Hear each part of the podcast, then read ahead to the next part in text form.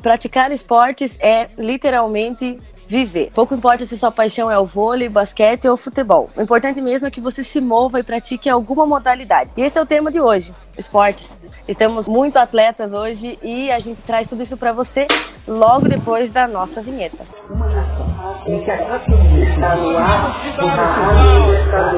A nação deve mudar. A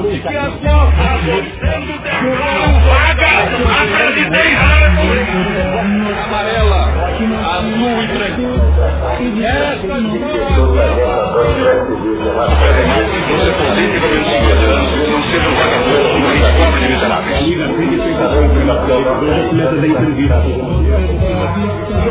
E eu espero que o Supremo exerça o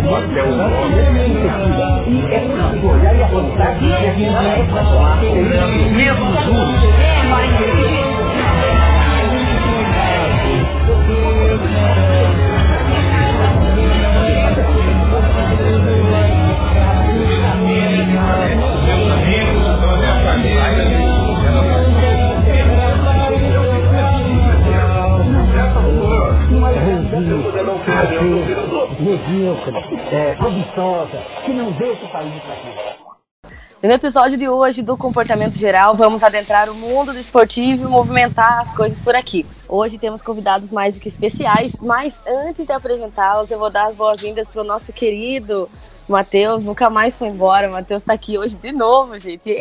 Matheus, aqui à minha esquerda. Boa noite, Matheus. Olá, boa noite a todos. Falando em mais uma seguida, na terceira eu posso pedir gol, já que o tema é esporte. Próximo episódio eu vou estar aqui, então eu vou pedir música em algum programa, pode ser aqui mesmo, não sei. É, mas é sempre um prazer estar com vocês. É, e eu vou passar a palavra para o nosso querido coordenador aqui na Tom, Souza, sempre à minha esquerda, vai que é Tuak. Grandes mestres, Jéssica e Matheus, né, caminhando entre a cultura popular, a música e o basquete, o futebol, o golfe, o cricket, né? Por que não o cricket? Por que não o pogobol? Né? Falar de esporte é falar da nossa infância também, né? Falar dos amigos que nós fazemos ao longo da vida, falar de, de economia, né? Ou seja, é tão rico esse, esse, esse tema. E para isso nós temos dois convidados mais que especiais. Por um lado temos o Rodrigo Camargo, nosso professor aqui da Unicecal, de uma disciplina eletiva de direito desportivo, né? Não só também a, a, a professor da área, formado em direito, mas também com uma, uma carreira, uma trajetória no esporte. E do outro lado, né, a professora, nossa pró-reitora, professora, né, esportista do basquetebol, não é? Uh, uma das principais incentivadoras do, do, do, basquete local, inclusive, também com uma grande tradição, uma grande é, história no esporte, professora Rúbia.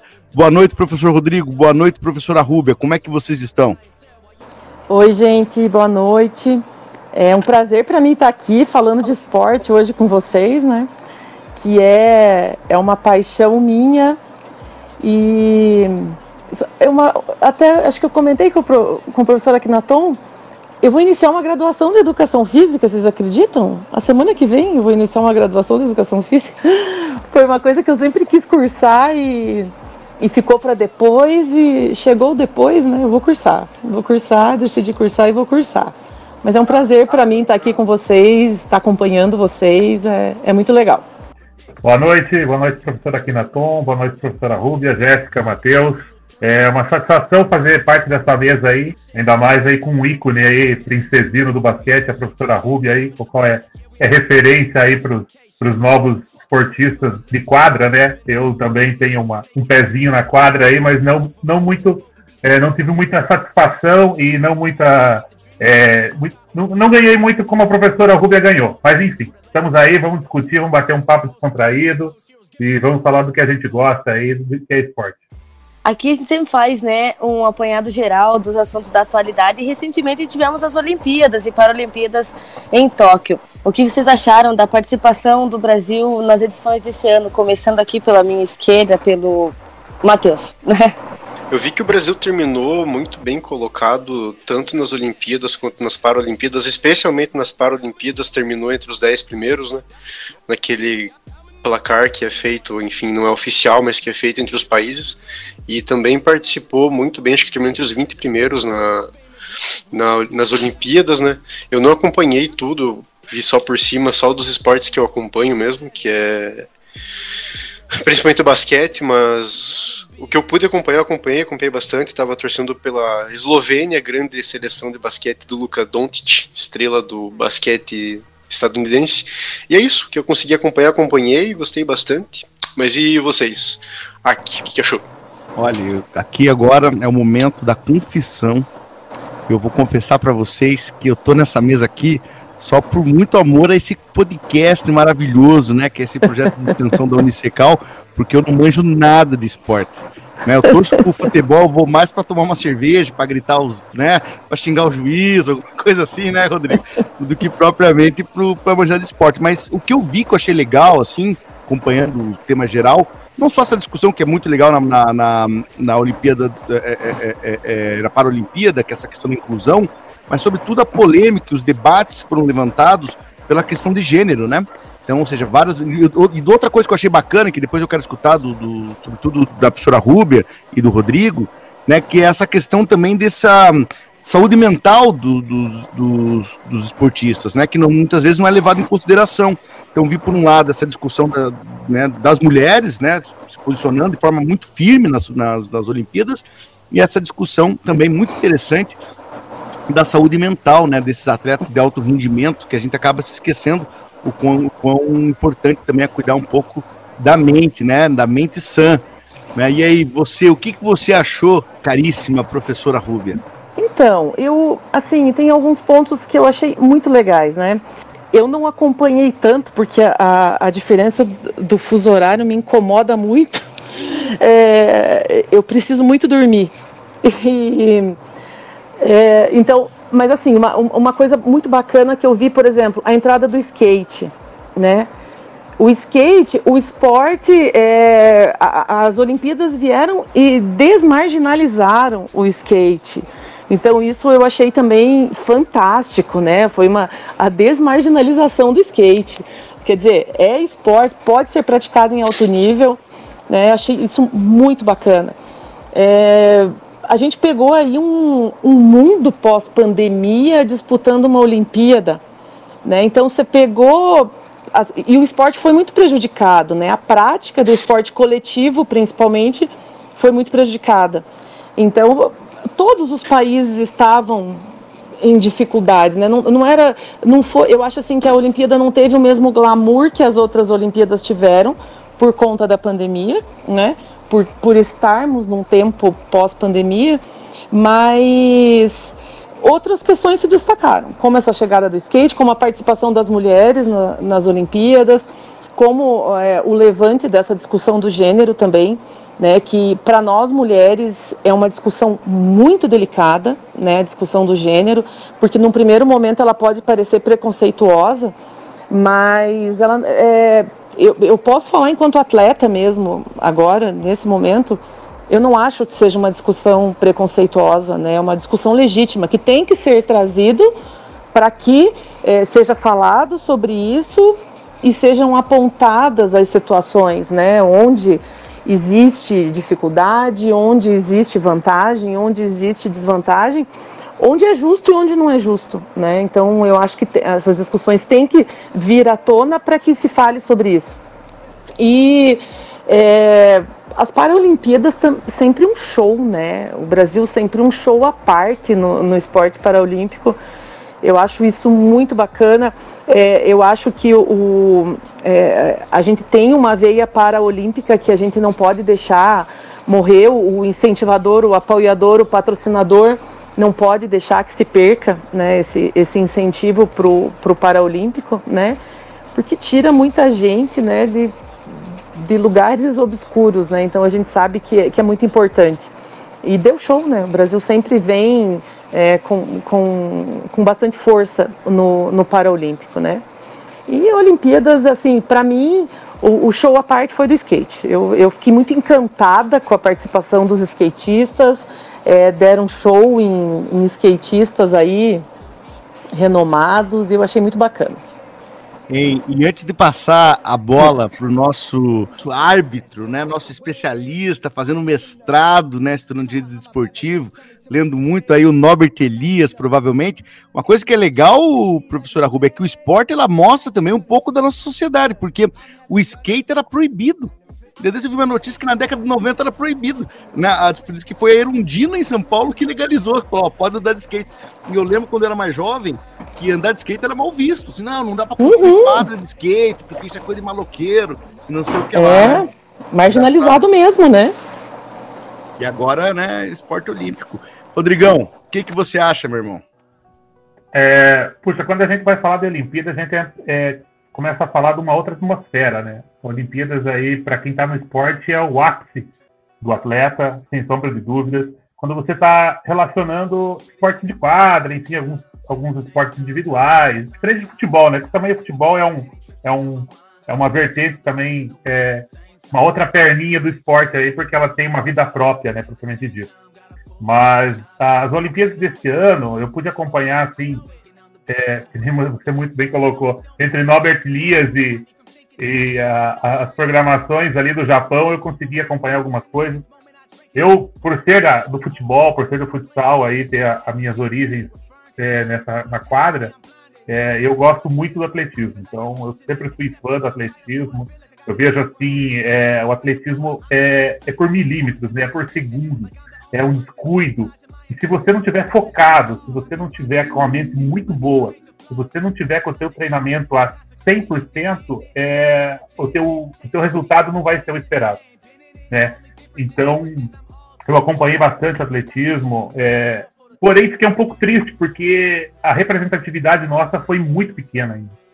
Assim, é, nós temos muito temos muito talento, isso é sem sombra de dúvida, o esporte tem muito talento, Aí nós não vou entrar na, na questão é, de incentivo, enfim, mas é, temos atletas assim espetaculares. A gente viu na, nas Olimpíadas do Rio, é, a gente saindo, digamos assim, do canto da porta e, e subindo.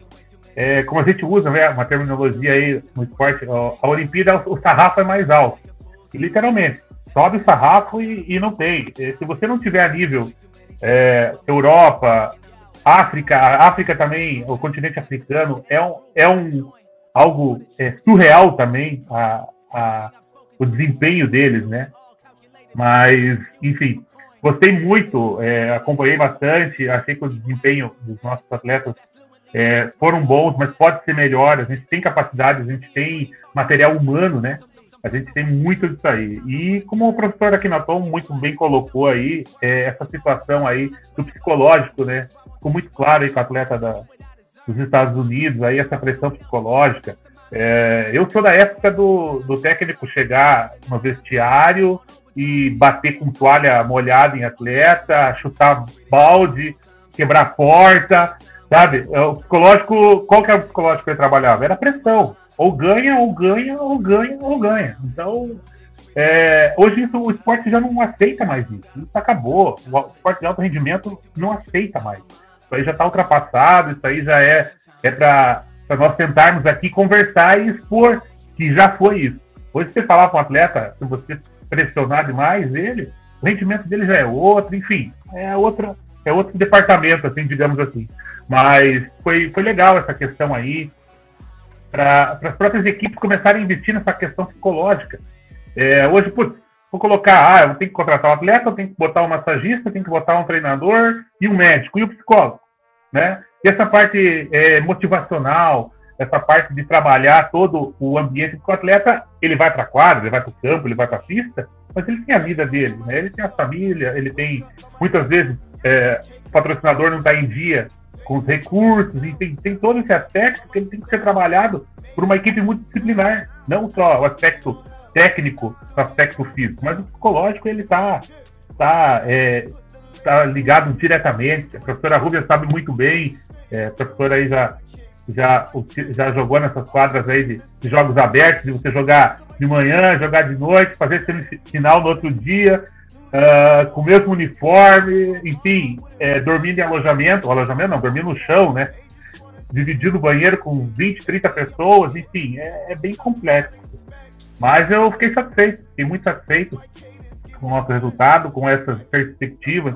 O skate vem aí e é uma, é uma situação que eu vou abordar até na disciplina que eu vou estar aí. Por quê? A fadinha, pô, legal, a fadinha participando e tal. Mas vamos pensar no aspecto trabalhista, 12 anos. Falando, pô, né? Então a gente, isso aí a gente já vou deixar aí um, um pouquinho, um gostinho aí pro pessoal até se inscrever aí na, na matéria, mas a gente vai discutir isso aí, porque, pô, 12 anos, já tem patrocínio, já viajou para o exterior, assim, sabe? A, a chuva de patrocinadores que foi pós-Olimpíada nela deve ser é, coisa assim surreal, entende? Então, e o aspecto psicológico dela, como que a gente, a gente vai formar ela? A gente vai queimar ela já? Então tem tudo isso que tem que ser muito bem analisado. Mas, vamos lá, vou passar a bola aí agora para nossa amiga Jéssica aí, que vai dar continuidade aí. Bacana, mas é realmente é, essa as Olimpíadas trouxeram muitas reflexões, né, em várias camadas, várias várias formas, várias coisas iam surgindo à medida que a gente ia acompanhando mais. E eu acho que um dos destaques foi realmente a diversidade, embora não não em grande número, né, de diversidade, mas teve muitos atletas levantando, por exemplo, a bandeira e trazendo, né, a bandeira LGBTQIA+, para o esporte, para essas discussões e naturalizando isso. Eu achei que essa representatividade foi, foi muito bacana, sabe? Eu ficava muito feliz e orgulhosa de ver essas coisas. E também a gente teve, não sei dizer das outras edições, né? Mas essa edição eu acredito que tenha tido muito protesto, tentativas de protesto, porque a gente viu em algumas, algumas modalidades, não, não sei se em todas, mas eles, eles foram orientados a não protestar, né? a não, não se manifestar sobre, mas a gente via que existia uma, sabe, uma, uma, uma vontade ali de, de falar sobre isso e, e, é bom que fora da quadra, fora das, do, do, esporte ali, aqui para fora a gente estava analisando isso e podendo discutir sobre isso. Eu acho que o esporte ele, ele faz isso, né? Ele proporciona que você leve outras coisas além do esporte junto com a tua história. Eu acho que é um espaço de fala muito importante. E sobre o espaço de fala, eu queria que a gente até aprofundasse um pouco mais sobre isso, assim, é, a nível nacional e também até para a gente aqui na, na, na, comunidade, a gente né, com, com o município e tal. É, quais os espaços de fala que, que, que nós temos dado né, para os atletas? A gente não acompanha, a gente não conhece, a gente não tem muito acesso a quem são os atletas, né? a gente tem pouco acesso a eles. Não seria bacana, né, jogar até talvez pro ar que essa pergunta, não seria bacana se a gente tivesse mais como que eu posso dizer, publicidade, não publicidade exatamente, mas um espaço maior para divulgação dos, dos atletas regionais?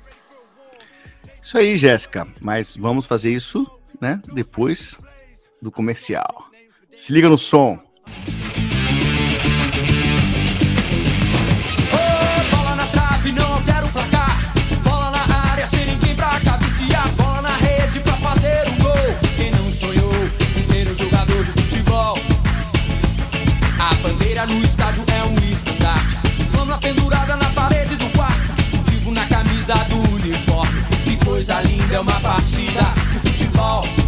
Biga, biga!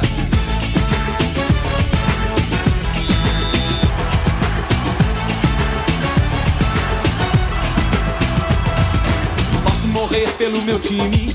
Se ele perder, que dor imenso crime. Posso chorar se ele não ganhar, mas se ele ganhar, não adianta, não há garganta que não pare de berrar.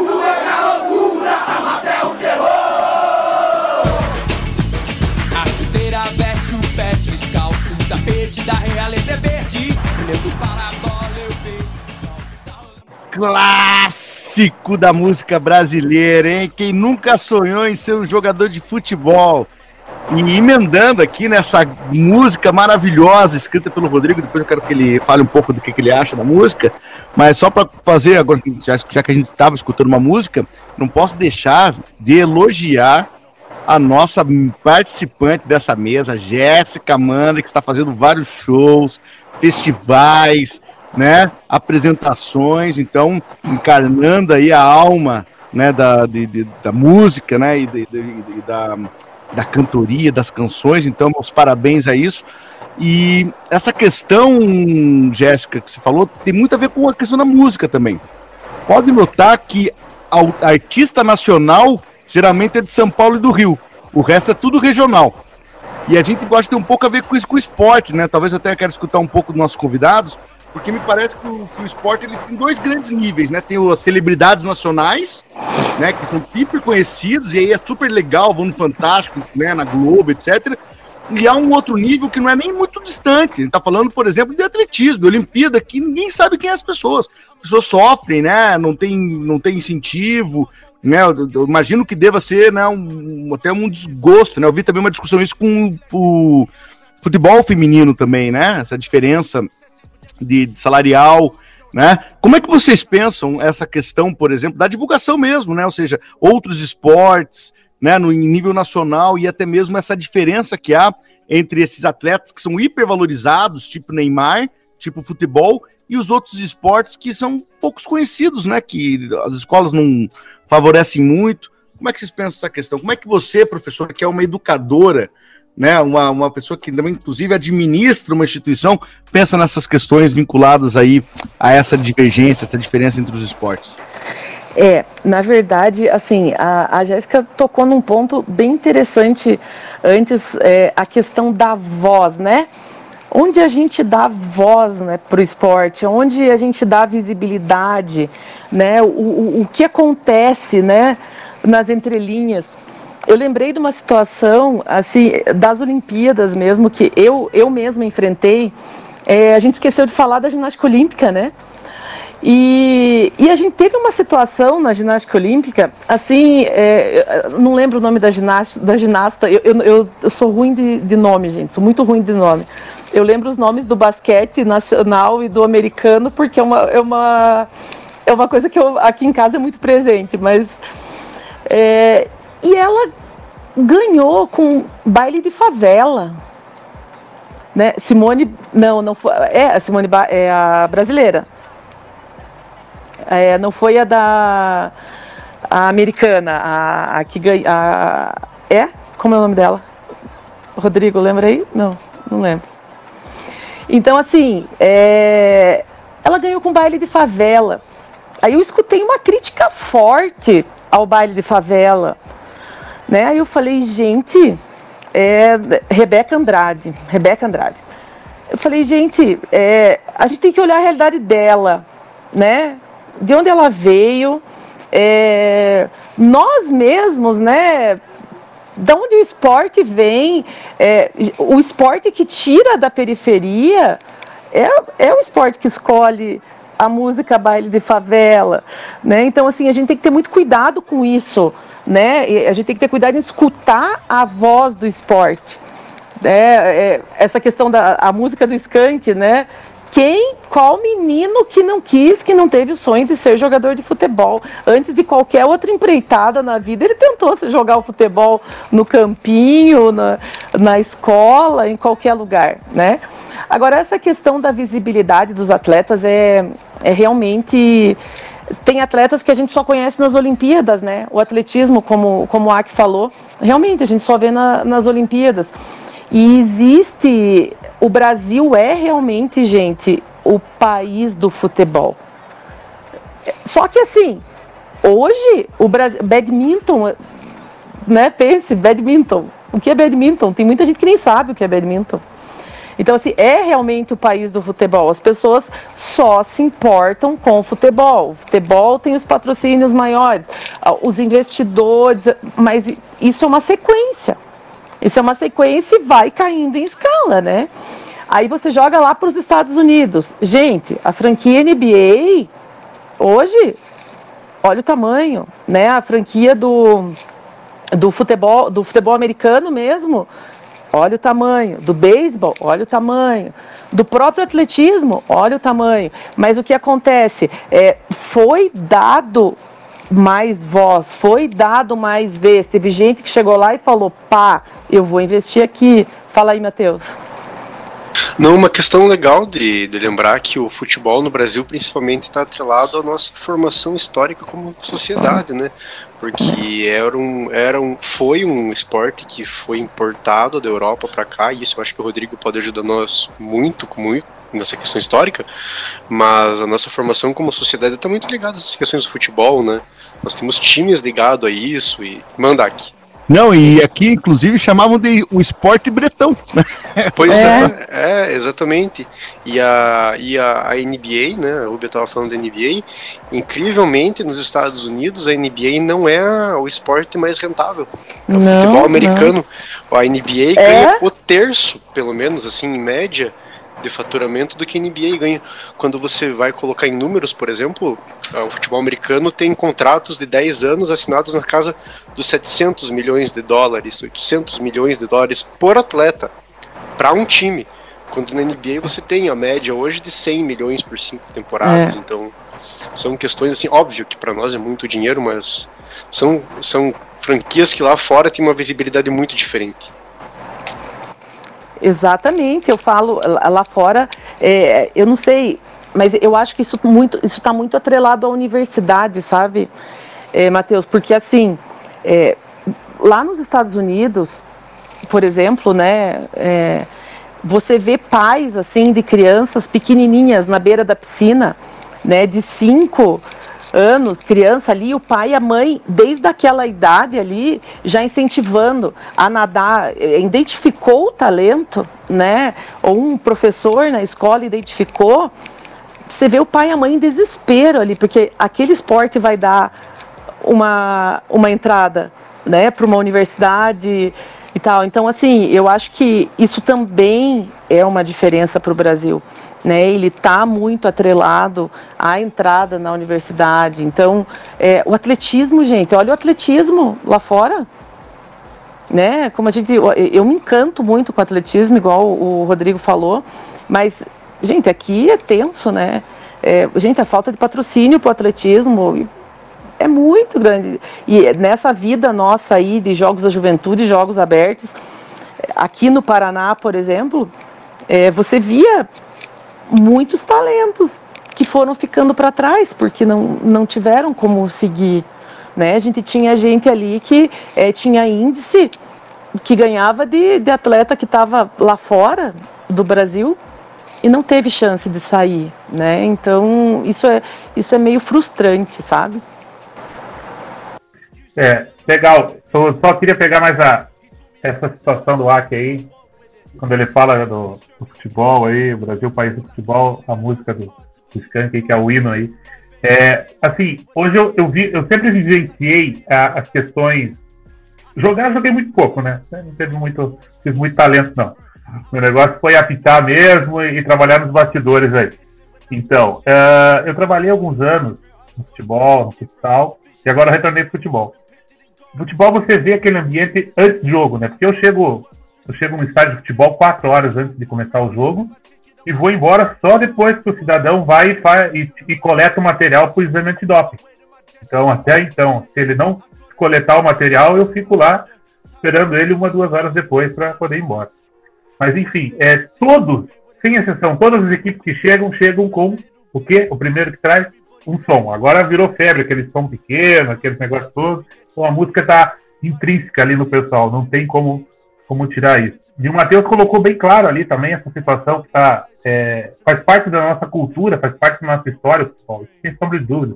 Desde que Charles Miller veio para cá e trouxe o futebol, é, futebol até então, é, pela antiga Confederação Brasileira de Esportes, ele era para elite, né? não era para pessoas é, de cor, não era para pessoas que não tinham uma renda em X, enfim. Aí tem algumas algumas histórias, aí os livros trazem para nós.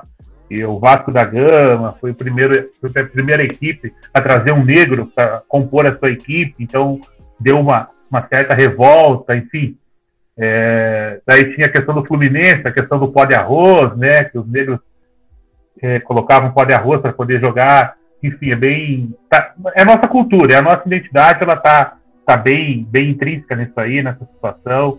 E, e, e é legal porque é, você analisando e vivenciando, eu posso dizer que eu tenho um pouco, 20 anos, um pouco mais de 20 anos aí nessa, nessa labuta aí. é, a evolução ela se dá, obviamente, né, com atletas, com, com estrutura, enfim, com tudo.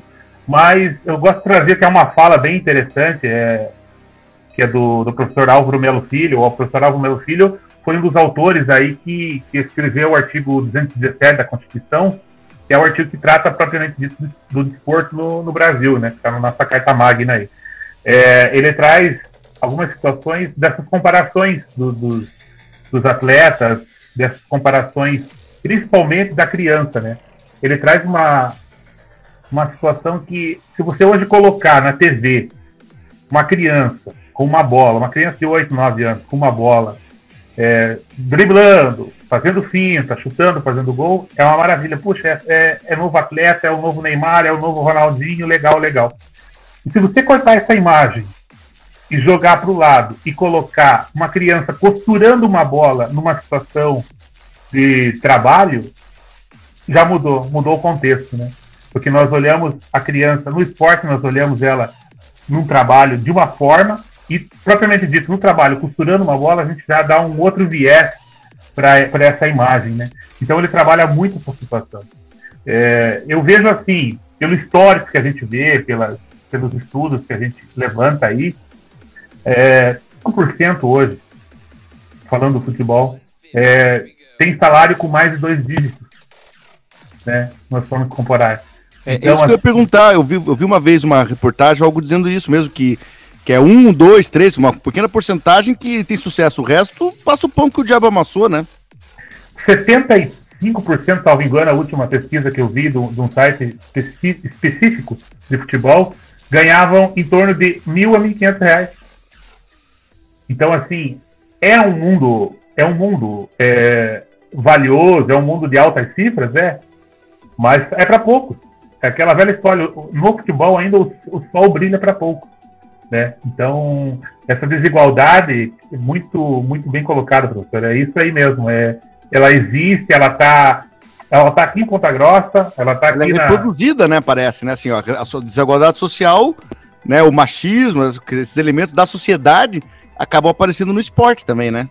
É, o machismo principalmente, né, porque até então, até uns, vamos citar aí, cinco anos atrás, você colocar uma, uma árbitra para pitar um jogo de futebol era algo, né, surreal. Hoje nós vemos aí a árbitra, até que é do Paraná, aqui a Edna, está fazendo grandes jogos aí. Ela era FIFA, eu tive a oportunidade de trabalhar com ela nos Jogos da Juventude, quando ela estava no futsal ainda. Então hoje ela está captando, foi para a Copa do Mundo, foi para Olimpíadas, representando o Brasil. Então, assim, é, um, é uma barreira que elas estão quebrando ainda, que as mulheres dentro do esporte, que é um esporte total, é, principalmente futebol, né, que eu tenho mais, mais bagagem para falar. É um ambiente muito machista, mas a gente vê assim a, a evolução, a gente vê assim que está mudando muito. Hoje, a, com quem hoje eu sou, sou subordinado dentro da federação é uma mulher.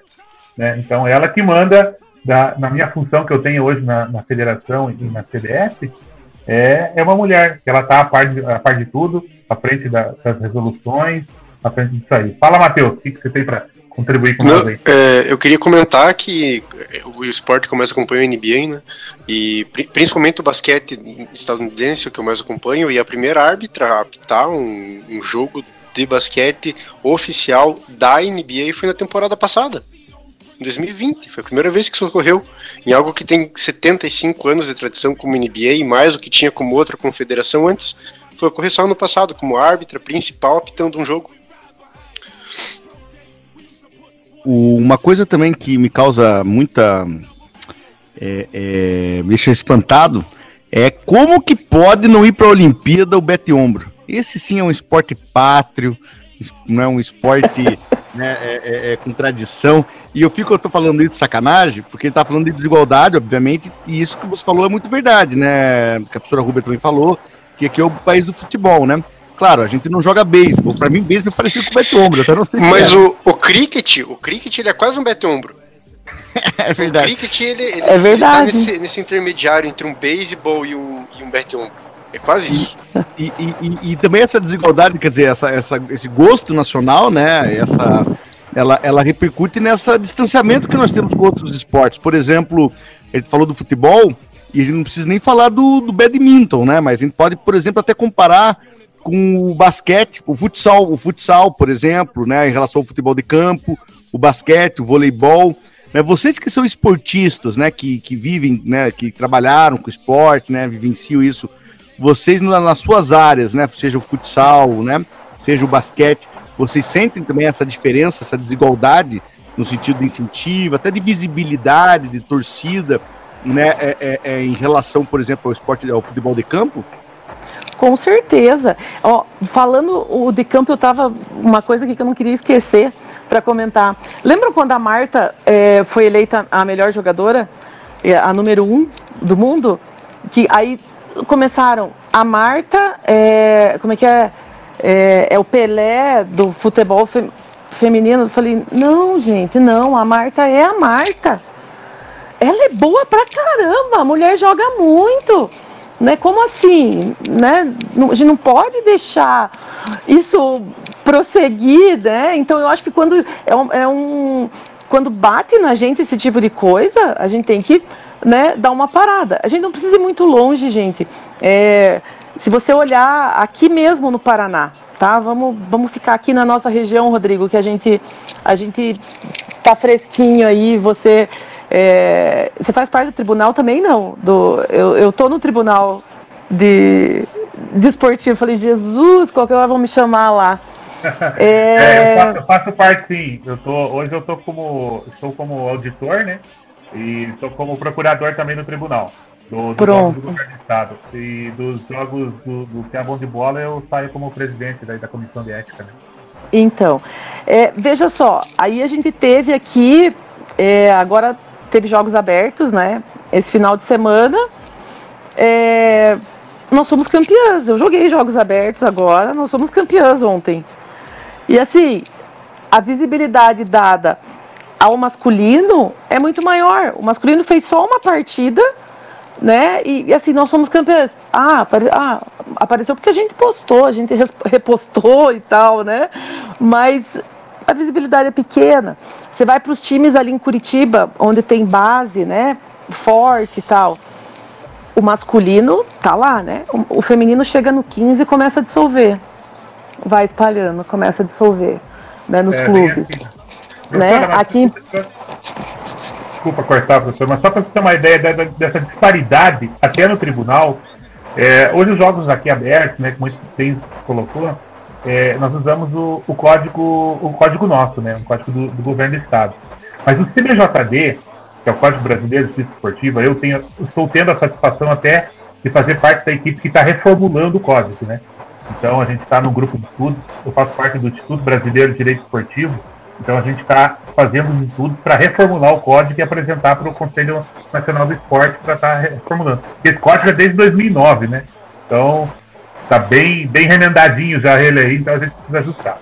É, existe uma situação no Tribunal do Futebol, principalmente, existe, é, do, quando o procurador oferecia denúncia, e alguns procuradores estavam oferecendo a denúncia e pedindo quando se tratasse de uma punição, porque no futebol tem o profissional e o não profissional. Hum. Quando entrava a, na seara da discussão do feminino, alguns procuradores, até alguns defensores, estavam pedindo a desclassificação, não a desclassificação do artigo, mas a aplicação do 161, salvo engano, que é o que, que é? É considerar a modalidade como amadora e a punição quebraria pela metade.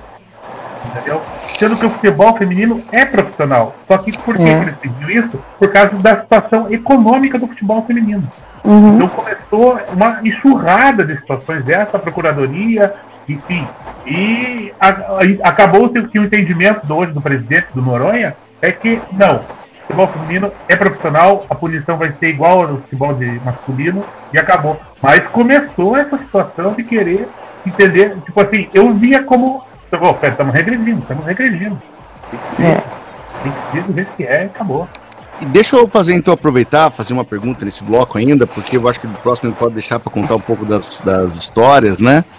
É, eu queria saber vocês, né, por um lado, né? Eu queria saber do Rodrigo, essa disciplina que nós estamos fazendo aqui na Unicecal, que é uma disciplina de direito desportivo, que é uma inovação, né? Porque você não encontra por aí, né? Uma faculdade oferecendo isso numa graduação né? E talvez falar um pouco sobre a disciplina e o quão importante isso é para né, curso do direito, né, para também essa interdisciplinariedade, para levar, levar a sério esse espaço de justiça também. E por outro lado, eu já vou antecipar a pergunta, mas depois eu passo né, na hora certa para a professora Rúbia. É, queria saber né, da professora como que a professora pensa essa, é, é, essa relação desse apoio institucional que a Unicecal, já que a professora também é a nossa pró-reitora né, da Unicecal, para o esporte local, né, ou seja, a, a contribuição das instituições também, né? Muitas vezes é muito fácil a gente ficar de fora falando, mas meter a mão na massa, né? Pessoas que se dedicam, né? Não tem muito, né? Ou seja, tem, né? é meio raro. Então, né, eu queria saber disso de vocês. Quer começar, professora? Fica à vontade.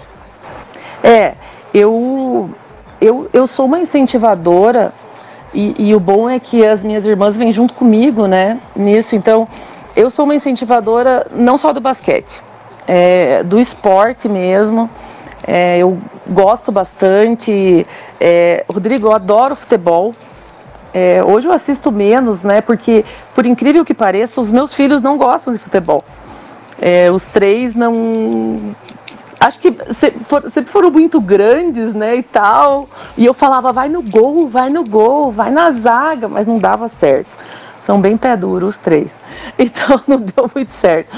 Eu, eu sempre assisti até futebol de campinho, até que perto de casa eu sempre gostei de assistir. Então, é, eu sempre fui uma, uma, uma, uma amante do futebol. Mas assim, eu a gente já teve aqui em Ponta Grossa mesmo, né?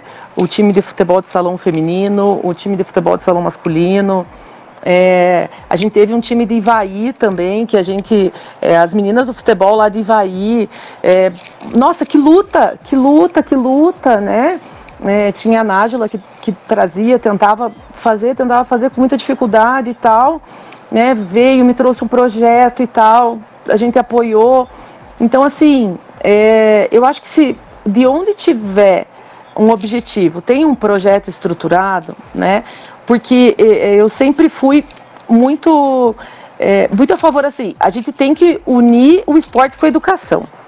Por quê? Porque a gente sabe que é uma minoria que consegue ir para frente no esporte, né? Então a gente tem que conseguir levar os dois juntos até um ponto, pelo menos, né? Dar chão para aquela pessoa conseguir é, levar para frente depois. Mesmo porque, gente, o esporte são pouquíssimos os esportes que são elitizados, né? Aqui no Brasil. Então, a grande maioria das modalidades, a maioria das modalidades não é elitizada. Né? Você vê é, o próprio o futebol, né? voltamos ao futebol. Gente, tanto de salão quanto o, o futebol de campo não é elitizado, né? É que a gente enxerga a ponta, né? Mas quando você pega o começo e o meio, você vê a luta que é. Então, eu sou uma grande incentivadora e acho sim que é, o, que, o que a gente puder fazer para esse adolescente, esse jovem, esse adulto, muitas vezes, né, que é, chegou ali no final e não, fez, não, não estudou porque estava tentando alguma coisa, a gente tem que fazer, minha obrigação fazer isso. Né? Já que eu, é, eu saí do esporte, é, eu, eu, vejo assim, eu enxergo, na verdade, como um, é, é, um projeto social, sabe? A gente tem que, tem que dar a mão sim, tem que, tem que procurar fazer o que puder. Né? A gente tinha a, como era o nome da, da nossa aluna de direito, que, que é, era do atletismo paraolímpico? Stephanie. A Stephanie. Gente, né, a Stephanie é fantástica, é maravilhosa. Né? Você acha que a gente não vai dar mão para Stephanie? É claro que a gente deu a mão para Stephanie, entende? Então, assim, só que quantas mãos a Stephanie achou para pegar? Foram muito poucas, né? Então, assim, será que ela não podia ter estado lá nas Olimpíadas agora? Né? Será que ela não tinha índice e tal? Então, assim, é muito, muito difícil. Só quem esteve no meio do esporte sabe a luta que é. E aí, outro dia eu vi uma. uma as minhas, redes sociais são cheias, cheias de atletas, ex-atletas, base e tal, né? E uma atleta do vôlei, inclusive, né, que jogou em Portugal e tal, retornou para o Brasil, tá num time grande aqui no Brasil agora. E aí ela fez um, um TikTok assim, a, a pessoa, a, a música, né? Ela fez a perguntinha. É, você só joga ou você faz mais alguma coisa? E aí ela deu ali 20 segundos da rotina dela. É para poucos, gente. Não é quando você pergunta. É igual aquela história, você você só, só dá aula ou você faz mais alguma coisa? Oi? né? Então, assim, a vida do atleta não é uma vida fácil, é uma vida cheia de superação, é uma vida dolorida. Dolorida, e quando eu falo dolorida, é no sentido de dor mesmo, de físico, né? É uma vida de superação, porque você, é, mais do que chegar é, lá em cima, a tua superação é diária. A tua luta é diária com o teu corpo, com as tuas dores, com a tua mente, né? É, porque, como o Rodrigo falou, né, os técnicos ali da minha época não tinham formação, né, não tinham essa formação que a maioria dos técnicos hoje tem. E você vê um outro lado legal também, aqui, por exemplo, o lado do investimento. Você vai para os grandes clubes, não só Rio e São Paulo hoje. Hoje você pega, vamos voltar para o basquete agora, que é onde eu é, eu tô a minha praia, e para o vôlei também. Né? O vôlei hoje no Brasil é um esporte que tem uma visibilidade muito grande, tá nas cabeças, tá no pódio.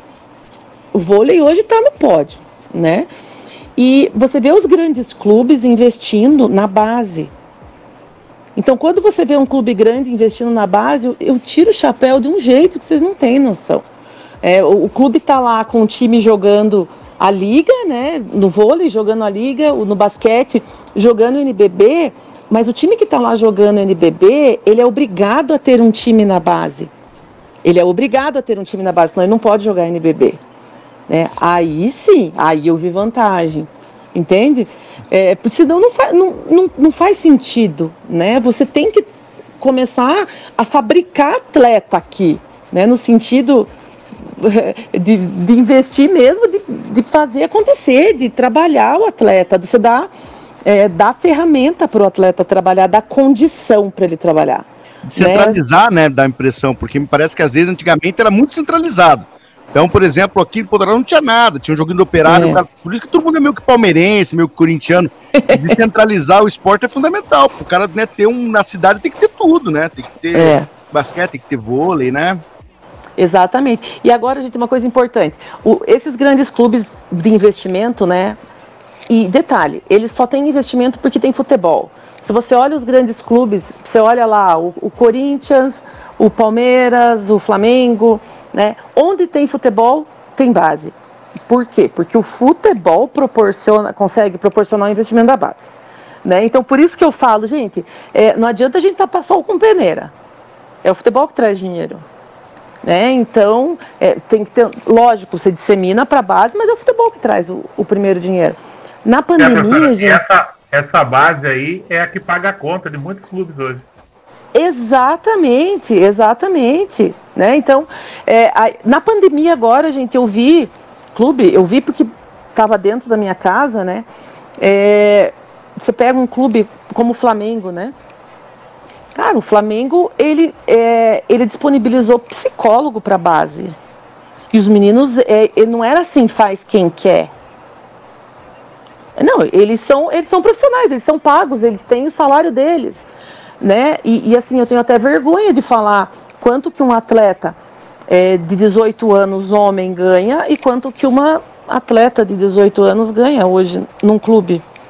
Assim, num clube de alto nível, jogando, né, lá, jogando em alto nível mesmo. Né? Eu tenho vergonha de falar isso, sabe? Então, assim, é, é, é feio, é feio, eu, eu tenho vergonha alheia. Mas é isso, né? É a nossa realidade. Beleza. Então, agora, essa questão para o Rodrigo, né? Mas eu acho que essa questão do Rodrigo nós vamos deixar para o terceiro tempo, né, desse podcast, no que nós vamos voltar daqui a pouquinho. Agora a sonzeira escolhida aí pela professora Rúbia. Já voltamos. Vejo na TV o que eles falam sobre o jovem, não é sério. O jovem no Brasil não quer levado a sério. Vejo na TV o que eles falam sobre o jovem, não é sério. Não é sério. Eu vejo na TV o que eles falam sobre o jovem, não é sério. O jovem no Brasil não quer levado a sério. Vejo na TV o que eles falam sobre o jovem, não é sério. Não é sério. Sempre quis falar, nunca tive chance. Tudo que eu queria estava fora do meu alcance. Sim, já já faz um tempo, mas eu gosto de lembrar Cada um, cada um, cada lugar, um lugar Eu sei como é difícil, eu sei como é difícil acreditar Mas essa porra um dia vai mudar não mudar pra onde vou Não cansado de tentar de novo Passa a bola, jogo o jogo, eu vejo, na TV O que eles falam sobre o jovem, não é sério O jovem no Brasil não quer levar a sério Vejo na TV o que eles falam sobre o jovem, não é sério não é sério. Eu vejo na TV o que eles falam sobre o jovem, não é sério. O jovem no Brasil não quer levar a sério. Eu vejo na TV o que eles falam sobre o jovem, não é sério. Não é sério. A polícia diz que eu já causei muito distúrbio. Iniciamos esse bloco com Charlie Brown Jr., grande inspiração para quem anda de skate. Eu mesmo tenho no skate uma forma de locomoção, eu tenho um aqui em casa, sempre que eu posso eu tô andando, gosto muito, inclusive. Acho que é o único esporte que eu pratico, além de tentar jogar basquete, mas é só tentativa mesmo. E falando de vida pessoal, eu acho muito legal agora a gente fazer um gancho de tentar entender como que foi a trajetória de cada um dos convidados aqui no esporte. No caso do Rodrigo atrás das câmeras, né, apitando, sendo árbitro, e agora como professor também na, na Unicecal, e a Rubia como atleta, né, que jogou e, e hoje incentiva o esporte local a partir da instituição da qual é reitora. Seria muito legal entender essa trajetória de vocês. Eu vou passar a bola agora para o Rodrigo, que ficou meio quieto no último bloco, e pode começar isso para gente. Vamos lá. Valeu, Matheus. Então, é, só fazendo um resto ali do último bloco, é, para o Aki, ele, ele mencionou ali o futsal. É, o futsal hoje é uma das modalidades mais é, praticadas hoje no Brasil e no mundo. E, pasmem, o futsal não é olímpico, tá?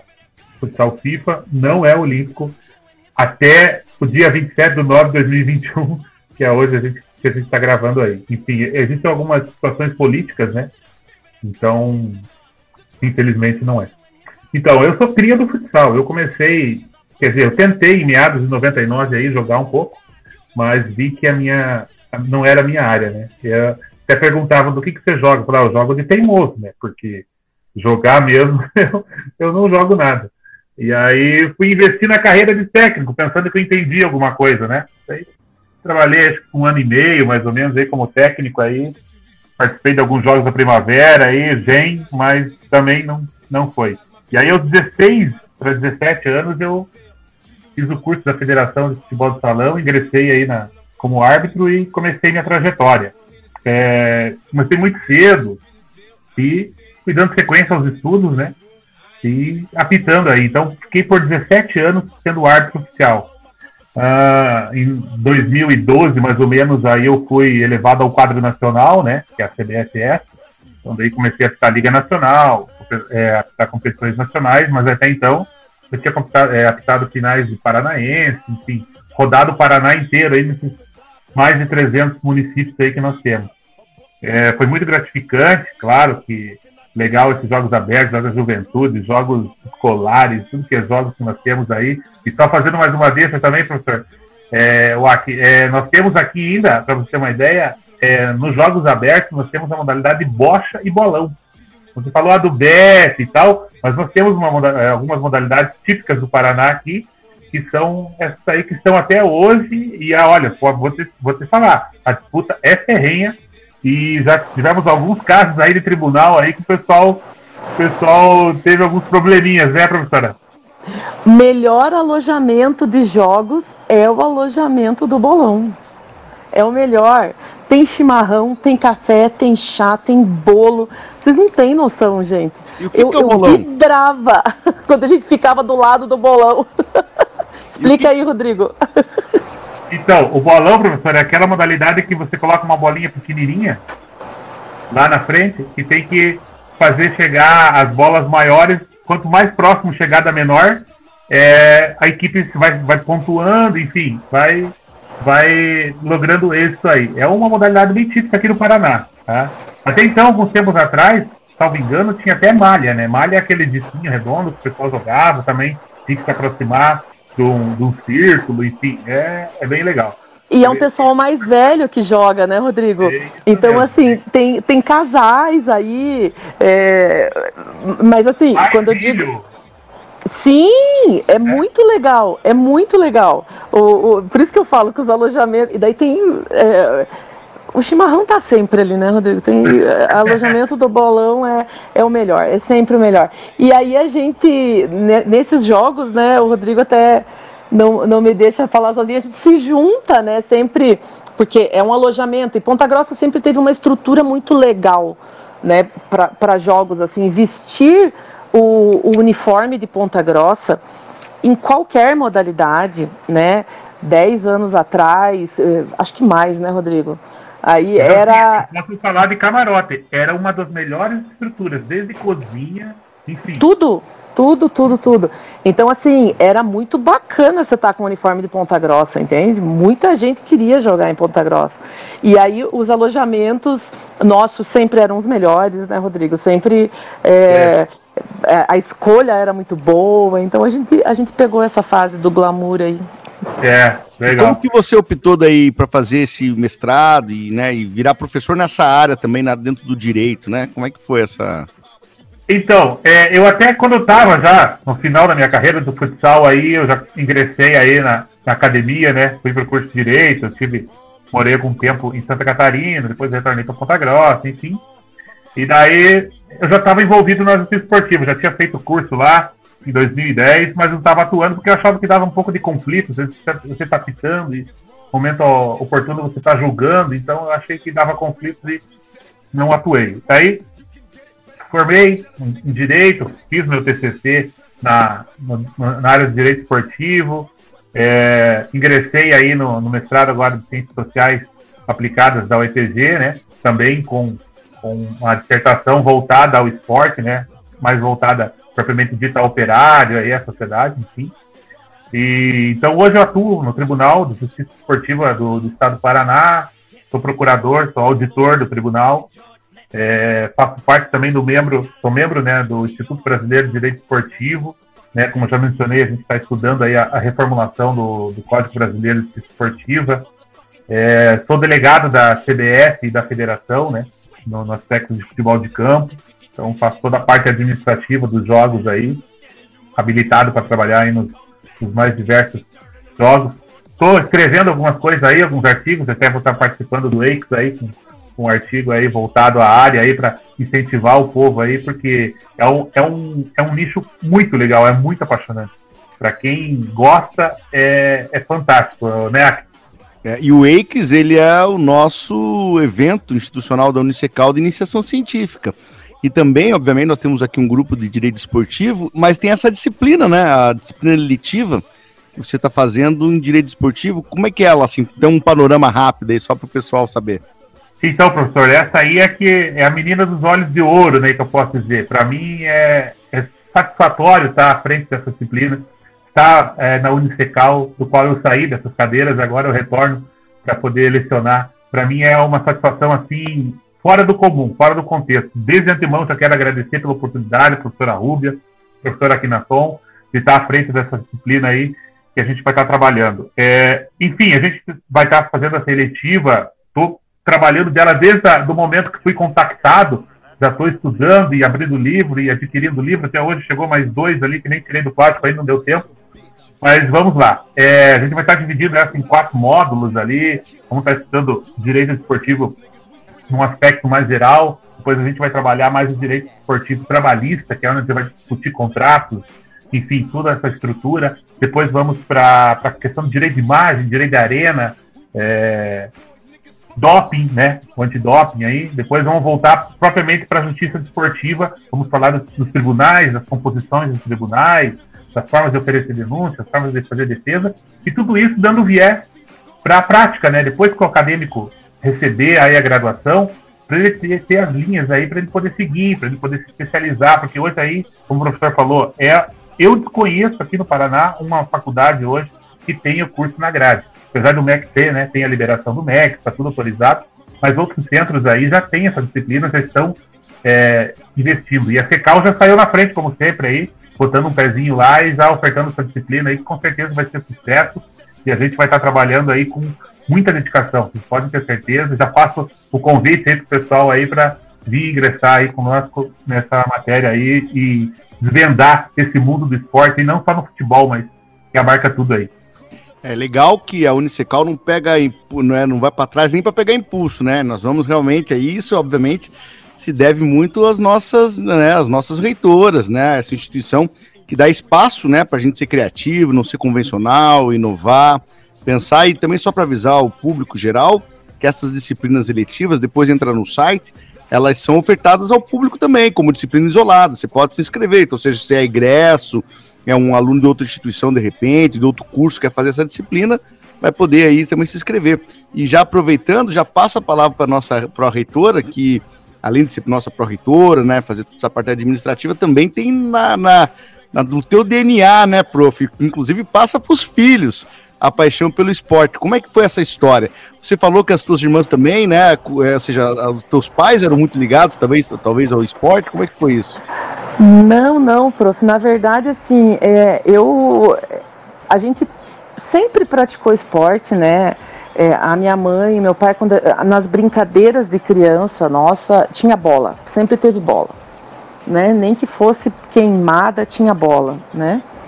E assim, a, nós três praticamos ali modalidade, né? E é, a Isaura, por exemplo, é, montava, a Isaura montava, e era um negócio assim que eu sofri demais, pelo amor de Deus, gente, porque é, aquilo sim, eu não sei, é, perigo, sabe? Ela ria na cara do perigo, era um negócio assim meio bem tenso. Mas enfim, as três praticaram, né? Mas eu acabei continuando. E o basquete, é, para a mulher, hoje até não tem tanto, porque existe uma luta, né? É, de inclusão, vamos dizer assim, né, entre aspas, né, que enfim, né, mas assim, é, existia um preconceito muito grande quanto a mulher jogar basquete, né, então a minha mãe e o meu pai, eles enlouqueciam, né? Eles enlouqueciam e como toda menina, né? Eu tenho 46 anos, como toda menina da minha época, eu fui fiz balé, né? Lógico que eu fiz balé. Como não? to, todas as meninas faziam balé. E o balé também era uma coisa interessante aqui em casa, que as três eram bailarinas, né? E a minha mãe não deixou eu sair do balé quando eu comecei a jogar. Então eu tive que continuar fazendo balé.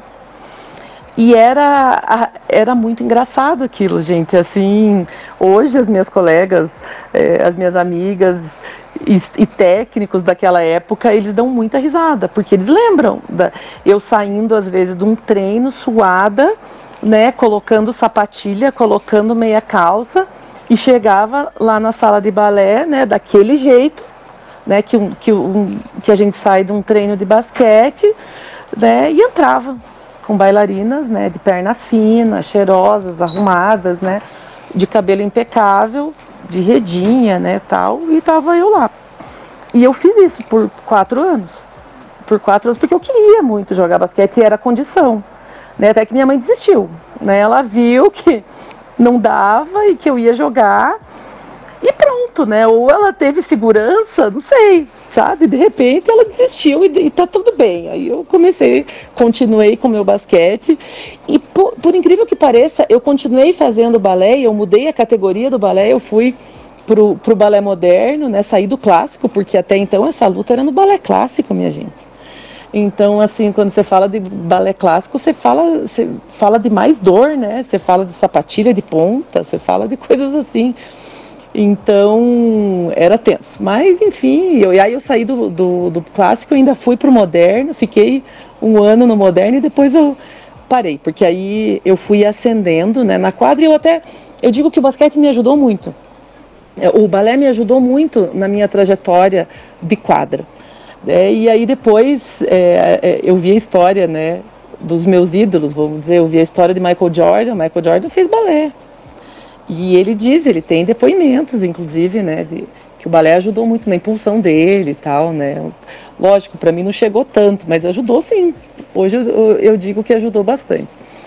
E eu fui, eu joguei aqui no Paraná, eu joguei muito tempo, eu peguei todas as seleções da minha idade, eu consegui uma, uma projeção bem legal aqui no Paraná. É, joguei por outras cidades do Paraná, não só por Ponta Grossa, né? Porque aí chega naquela hora que você não quer abandonar, mas você quer ser valorizado e tal, né? E não era nem pelo dinheiro, mas era pela valorização mesmo, né? Então você tinha aquela valorização a mais, você ia. E, mas acabava voltando. Sempre voltava para Ponta Grossa. Não, não adianta, a gente sempre volta para Ponta Grossa. E fui, fui, tive convocação para a seleção brasileira juvenil. Dei uma caminhada legal, né? Joguei em clubes é, como Foz do Iguaçu, Esporte Recife, São José do Rio Preto. Então eu dei uma caminhada bacana e o, o basquete me. Eu falo que o esporte coletivo ele te proporciona uma vivência que é impressionante, né? A gente, se a gente soubesse é, quão rico é né, o ambiente, a gente aproveitaria bem mais. Né, o, que o, o que o esporte coletivo pode nos trazer. Né? A, própria diversidade mesmo é, é coisa impressionante. Como, como o Rodrigo falou, né, a gente penou bastante. É, a gente ganhava bem pouco, mas se divertia bastante, né, Rodrigo? Então acho que isso era importante. E quando você passa para a categoria veterana, que é o meu caso hoje, isso volta né? Porque você não ganha nada, você paga para jogar e você se diverte muito. Então, hoje eu, eu jogo, eu voltei para o basquete veterano, aí tem uns 12 anos mais ou menos. Fiquei um tempo fora.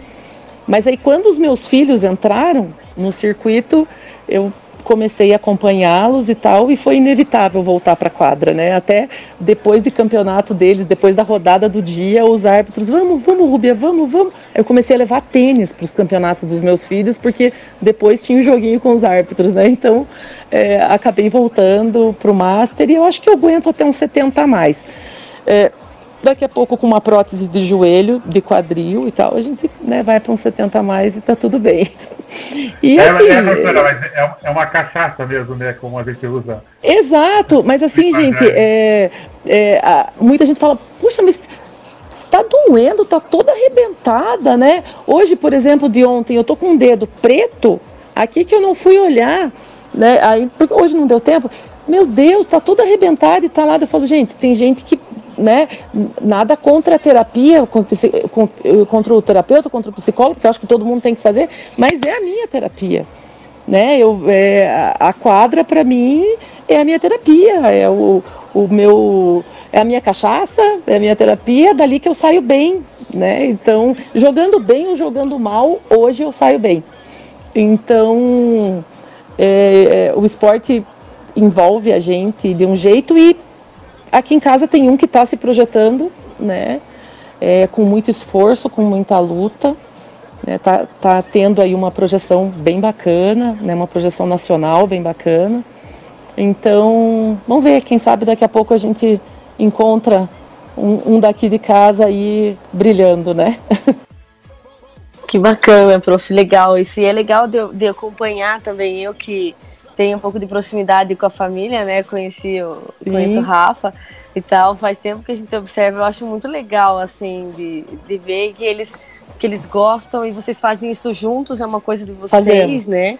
É. E é uma coisa que aproxima a família e, e realmente isso mostra né, o lado terapêutico e, e social do esporte. É. Que ele, ele te melhora como pessoa, como ser humano né? Você, você, você tem que aprender o, o coletivo, porque o, o, os esportes são coletivos, né? Você precisa aprender a, a interagir, a, o fair play, né? Você, você precisa aprender coisas que você aplica na vida, né? Tudo que você aprende no esporte. Eu lembro que quando eu era pequena eu fazia karatê, por exemplo. E no karatê a gente aprendia muita coisa que, que era aplicável disciplina, na vida, né? né? Muita disciplina. Disciplina. É. E respeito é. acima de qualquer outra coisa, Isso, sabe? Respeito é. máximo ao teu, até o, o teu colega, você pode estar lutando com ele, mas ele não é teu inimigo, não é teu adversário, né? Uhum. Então, assim, eu acho muito legal de observar tudo isso. É, e eu, claramente eu falo um outro cenário, né? Pra, pra, é. Falando como mulher, como menina, totalmente um outro cenário das meninas de hoje que estão ingressando no esporte, né? É, com certeza. Eu, eu falo assim que o esporte, ele, desde do, do você dividir né, ali a bolachinha que você levou a mais para o campeonato, o salgadinho, né, até você juntar as camas, por exemplo, para dividir coberta, porque esfriou de repente, né, você, é, é, isso é muito forte no esporte, né, então assim, você traz isso para a tua vida inteira, né? Então assim, e graças a Deus eu tive uma formação muito boa dos três dentro da quadra, né? Que essa e realmente essa formação de quadra vem para a vida. Ela vem para a vida, vem forte para a vida. Se é, eu, eu, eu, sempre tive muito cuidado com essa, essa formação, essa, essa coisa da base, né? Ali 11 anos, 10 anos, que é onde eles começam, onde a gente né, começa a, a ir para a quadra de uma forma mais lúdica, mas começa, é, porque existe formação de caráter também aí. Então, é, a gente tem uma preocupação grande com isso também. E o lado feminino entrando na jogada aí, se despontando, é. Nossa, eu, eu tenho muito orgulho quando eu vejo assim eu falar mais uma guerreira não está desistindo de lutar. é muito bom. É, é legal de ver, porque realmente esse, esse cenário ele só vai mudando quando a gente vai se inserindo. A é. gente tem que, infelizmente, brigar pelo nosso espaço, porque esse espaço eles não é, nos, não, não é concedido para a gente. É, né? Pelo é. contrário, existe um incentivo que a gente não se meta onde são espaços que, a princípio, é. são masculinos. Né? Masculinos. Né? Então, é muito legal de ver que as meninas de hoje têm né, que você falou do, do, do skate, que, que massa de ver tudo isso, sabe? O, o empoderamento da, dela e da, tem uma outra skatista muito muito foda também que ela que, que ela treina junto não, não vou lembrar o nome aqui também porque esporte também não é o, o meu forte né? Mas é muito legal de ver isso que as mulheres se apoiam na cena eu isso né tem no esporte tem de forma geral aí na sociedade mas é bem legal. Que bom que vocês Sabe, dividiram é, outra coisa bacana também é o Rodrigo, por exemplo. Ele, ele gost, gostava muito do esporte, né? É, foi, tentou jogar, tentou ser técnico e tal, mas ele achou uma forma de continuar no esporte.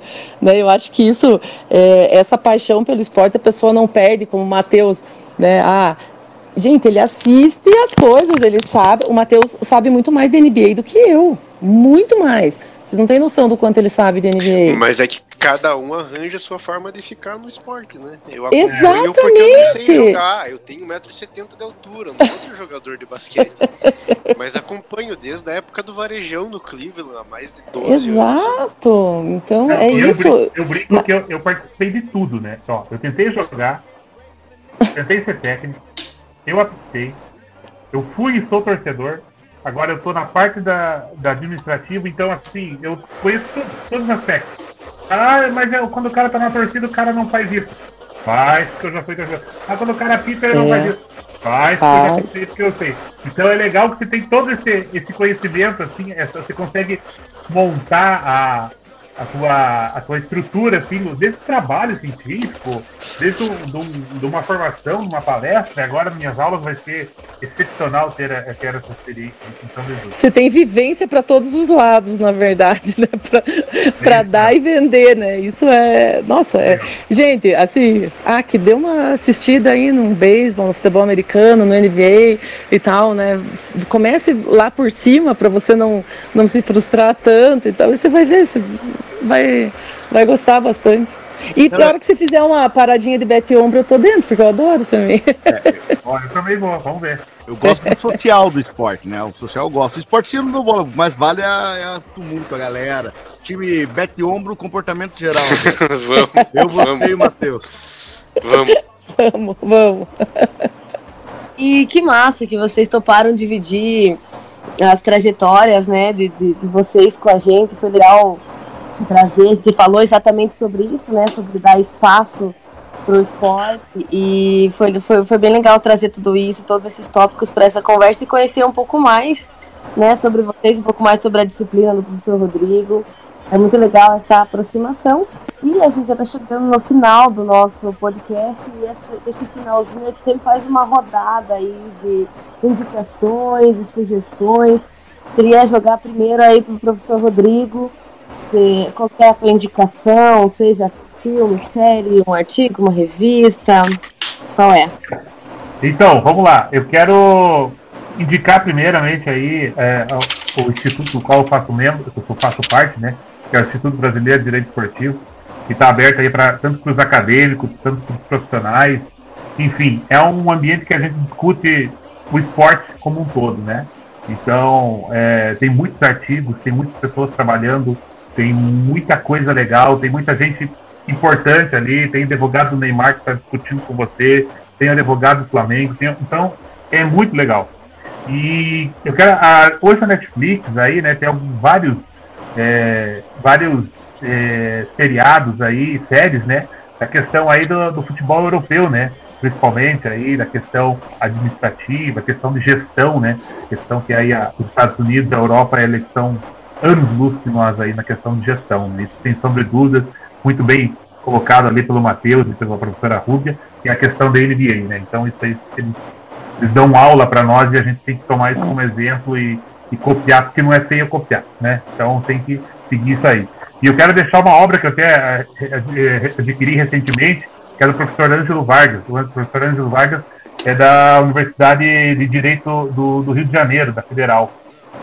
Então, é, ele é doutor em Educação Física e doutor em Direito. Então, ele é, tem uma vasta, é, um vasto conhecimento, é uma cultura excepcional. Então, ele fala tanto da questão é, prática, né, física, como da questão legal. Então ele, ele, tem uma obra muito legal aí que é o Direito do Esporte, que eu acabei também de, de adquirir aí. E deixo também a, a, as obras do professor aí, saudoso Álvaro Melo Filho aí, que foi um dos percussores aí que é tido entre nós aí como o pai do direito esportivo para nós aí. Então, qualquer obra dele que você co comprar ou for procurar, eu assino embaixo, não só eu, como todo o, o uso esportivo aí assina. Agradeço aí pela, pelo convite, fico à disposição. Quero parabenizar de antemão a todos, professora Quinaton, professora Rúbia, Matheus, Amanda pela condução dos trabalhos. É, o esporte precisa disso, Ponta Grossa precisa disso. Nós precisamos discutir, fomentar, discutir políticas públicas, discutir a base, como muito bem a professora Rúbia colocou. A gente tem que sentar, a gente tem que discutir, a gente tem que estruturar. A gente tem que seguir o exemplo da CBS, que a CBS hoje ela tem, a, ela tem alguns requisitos para te dar o certificado de formação de, de clube formador, que ela, uhum. ela forma o atleta como um todo. Ela não, ela não vê hoje o atleta pegar a bola e jogar. O atleta tem que ser médico, o atleta tem que ter uma alimentação saudável, ele tem que ter uma cama boa, ele tem que ir para aula, ele tem que ter notas boas, ele tem que fazer uma língua, enfim. Temos que pegar isso aí que o futebol usa e né, guardadas as medidas, as devidas, as devidas proporções, a gente utilizar aqui no nosso cenário mais regional, mais local, mas fazer com que o esporte aí ele, ele crie raízes. E possamos aí é, trazer outros, Mair Fak, né, professora Rúbia, para contar aí nesse, nesse cenário, tanto da quadra, como o, hoje aí o, temos atleta nosso aí de futebol aí no Palmeiras, vem jogando bem, que é o Rafael.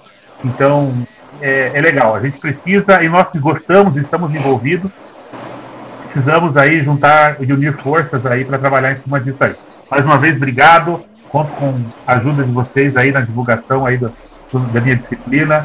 Espero ansioso, estou ansioso, estou contando os dedos aí para a disciplina começar aí e poder receber os, os, acadêmicos aí, poder dividir essa, essa minha experiência e aprender mais, né? Porque a gente a todo momento está aprendendo e a todo momento a gente está passando conhecimento. Um grande abraço a todos, professora Quinaton, professora Rúbia, Matheus. E podem contar comigo. Sempre que precisar aí, é só me chamar. Eu vou. Eu não tenho nenhum filme, nenhuma música, nenhum livro. Pra, perdão, música eu tenho o livro para indicar sobre, sobre esporte. Eu realmente só acompanho. Acompanho muito NBA, futebol americano, enfim, beisebol. Mas tem uma música muito, muito boa que eu, que eu gosto, que fala sobre esporte, pelo menos reflete sobre isso, que se chama The Gambler, do Kenny Rogers. Então eu vou deixar a minha indicação como, como música para essa edição. E é isso. Essa professora Ruby agora. É, eu confesso para vocês assim que estar aqui com vocês hoje eu escuto os, os podcasts. É, eu sempre tive vontade de estar aqui, sabe? Assim, então, a hora que eu fui chamada, assim, eu fiquei tão feliz. Vocês não têm noção, verdade.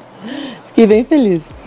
E eu tenho uma indicação, assim, que uma coisa me chamou muita atenção outro dia.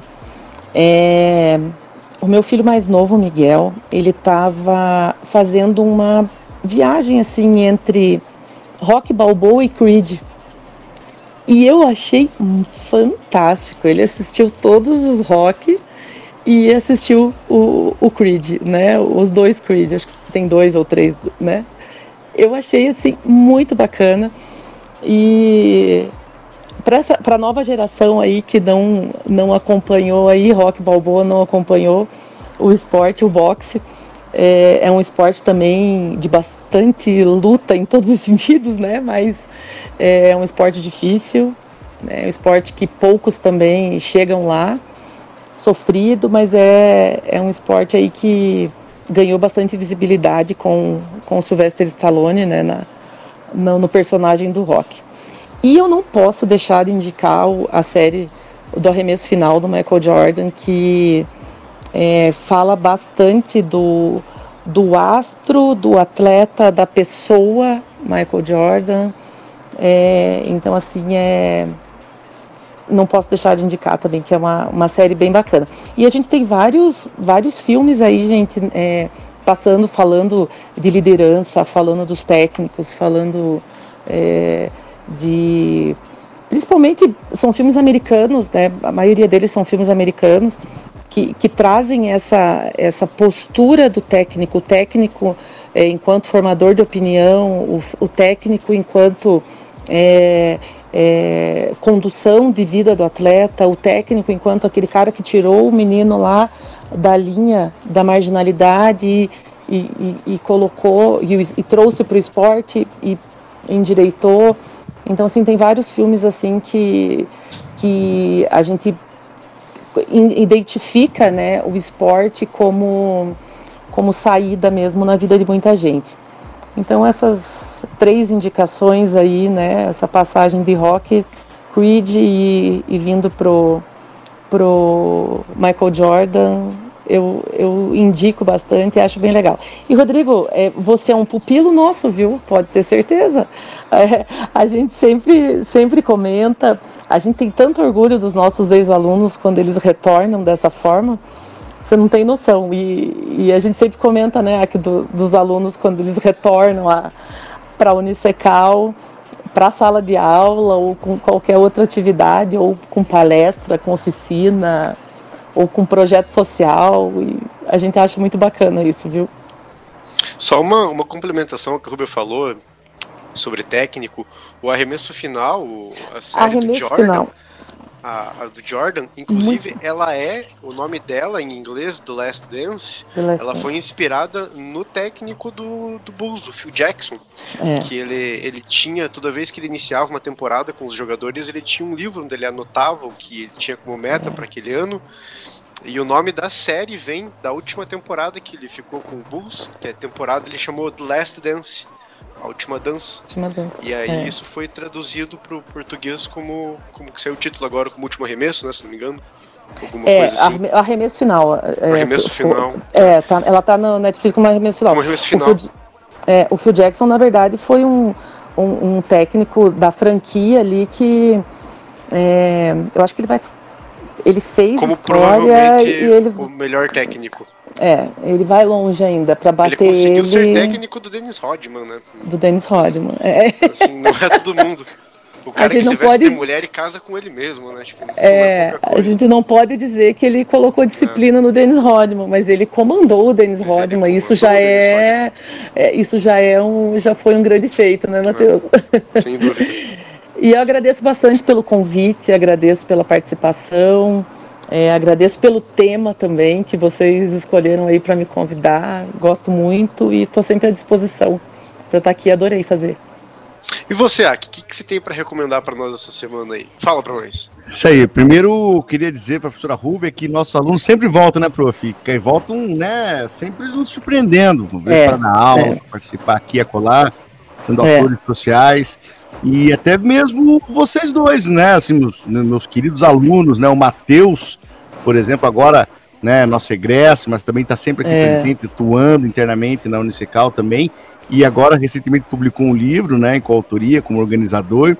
E a Jazz, né, Jéssica, ainda nossa aluna, e também trabalhando com música, com cultura local, com arte, cantando, né, ou seja, buscando esse sonho que, né, como qualquer coisa, né, caríssimos professores, ninguém vira esportista de uma hora para outra, não cai do céu, né, então também não é virar professor, virar esportista, virar cantor, ou seja, virar um agente da sociedade, né, um transformador, isso é construído com muita garra, então eu, embora, como eu brinquei com vocês ali, que eu não gosto, que eu não, não, não, participo muito de esporte, é jogando, mas vendo, a gente sempre se admira, né? E eu tenho dois, duas indicações. Uma que é um, um documentário, dois documentários. Um tem nada a ver com, com esporte, mas é porque eu vi essa semana, eu gostei muito. Um, é, é, é, um do esporte é o Game, é, The Game Changers, que é o Gladiadores, eu acho que ficou em português, Netflix, que vai misturar a questão do veganismo com os esportes bem interessante para fazer essa, essa, né, esse pensamento junto. E o outro é do Ted Bundy, que é um, documentário no Netflix sobre esse, esse assassino em série e tal. Como eu trabalho com direito criminal, né? É um, um, documentário bem legal, de quatro episódios, super bacana. E eu também queria muito agradecer a presença dos dois, é, é, dos dois convidados, né? O Rodrigo e a Rubia, né? O Rodrigo tive o prazer de ser professor também né, e a professora Rubia, nossa pró-reitora, também que muito, muito nos orgulha e faz com que a instituição seja aberta, né, seja acolhedora, seja diferente. É, e também, mas sobretudo, feliz de estar encontrando meus dois amigos de bancada, né, o Matheus do Voisine e a Jéssica, né, nós estamos aí fazendo várias atividades, né, juntos, pensando podcasts, novas, novas tecnologias, novas inovações para divulgação científica. Então, para mim, sempre é uma grande honra, um grande prazer, ainda que virtualmente, estar com os dois. E agora passo a bola final para dar aí, para fazendo a metáfora do basquete, né? Para enterrar na cesta, cravar. Né, Jéssica Amanda, Jess. Olha, eu tô pequenininha e eu nunca me em esporte nenhum. Mas mesmo sendo pequenininha, o único esporte que eu tentei me aventurar um pouco, não, não é o único, mas é uma época que eu levei, eu levei mais ou menos a sério, foi o basquete. Claro, fazer grande coisa, porque eu realmente era menorzinha. E eu jogava no time então, da brincadeira. então, então não precisa enterrar, não. Dá um chute de três, né, Rubia? Dá um chute é. de três, tá valendo. Verdade, tá valendo, tá valendo, com certeza. Eu falo que. De, todo mundo fala assim, não, mas de tabela, eu falo, gente, vale igual, não dá nada. E, e, lembra que a indicação do a minha, a minha, indicação é sobre cartas, então não precisa ser um esporte de contato, pode ser cartas, por exemplo. É. Se, você jogou, se você já jogou truco, você é um esportista. Não, e, e, a professora Rubia falou do rock, eu quase chorei. A minha esposa tira sarro de mim que quando tem aquela cena no começo, ah, Diana, aquele filme eu choro, né, de emoção. Então realmente teu filho tá no bom caminho, porque Sim. rock balboa é a figura. É. E toda a seleção ali do rock, Creed, é, são clássicos, né? Nossa. São. Também cresci assistindo porque meu pai gostava muito, ele sabe, decora as falas, porque ele, ele gostava de verdade, sabe? Assim, a ponto de encher um pouquinho o saco de assistir repetidas vezes, ele, ele gostava, até hoje ele gosta. Mas que bacana que, que, que a gente fez essa conversa hoje. A minha sugestão, indicação, é, é um filme meio antiguinho já. Só que eu sempre, sempre gostei desse filme, que é o da Menina de Ouro, da Hilary Swank, que é aquela atriz muito massa lá. Porque eu sempre achei muito foda. É, aquela coisa, já falou isso no, no episódio sobre filmes. Não, não é spoiler de um filme de mil anos atrás, né? Então, falar, né? Que é no final, que é a parte que eu acho mais. Assim, depois que ela sofre aquela, aquela lesão e ela já não pode mais lutar ela não quer nem viver, porque a vida dela se tornou o, o, o boxe. Então, assim, eu acho esse filme fantástico. Ele, ele traz um pouco, né, pra gente olhar de uma forma mais humana pro atleta e a relação do atleta com aquele esporte, com aquilo que ele faz. Então, a minha indicação de hoje é o filme Menina de Ouro. E fazendo um apanhado aí geral de todas as indicações. Tudo muito bom aí, quem tá vai poder aproveitar e olhar o esporte de várias perspectivas diferentes. E lembrando também, a gente esqueceu de falar isso no começo, mas é sempre importante hum. frisar, nosso podcast, Tratamento Geral, é um oferecimento da Faculdade Unicecal. É um projeto de extensão, um projeto muito importante que a gente tem desenvolvido junto. E acredito que a gente tem ficado cada vez melhor nisso. Cada episódio é mais legal, é mais fluido, é mais junto e dados muito especiais. Então, obrigado até pela Prof. Gúbia por ceder esse espaço para a gente, por apoiar esse nosso projeto. É tudo muito bacana. Obrigada a todos que compartilharam suas, suas histórias hoje. Obrigada a você que estava que está nos ouvindo. E nos encontramos aí no próximo episódio para mais comportamento geral. Alguém quer dar um salve final aí ou podemos encerrar com uma musiquinha? Mete o som na caixa, DJ. Então é nóis, até pessoal. I was so hard headed at first. My grandma didn't even believe in me. I kept going though. All I can say is I told you. Jury at the bank now in the vault. You should have never doubted me. I'ma work to my last breath. I'ma hustle to my last breath. Yeah, yeah. Uh. Damn, you should have never doubted me. The pain and the struggle followed me. My daddy never that bothered me. And these cold streets made a man of me. Know a time it'll come, they doubt me. Had to keep them OGs around me. Keep a young, young homie grounded. You never know where your motivation to come from. We do the most for these bras and pop shundun. They try to push you aside, you gotta fight some. I had a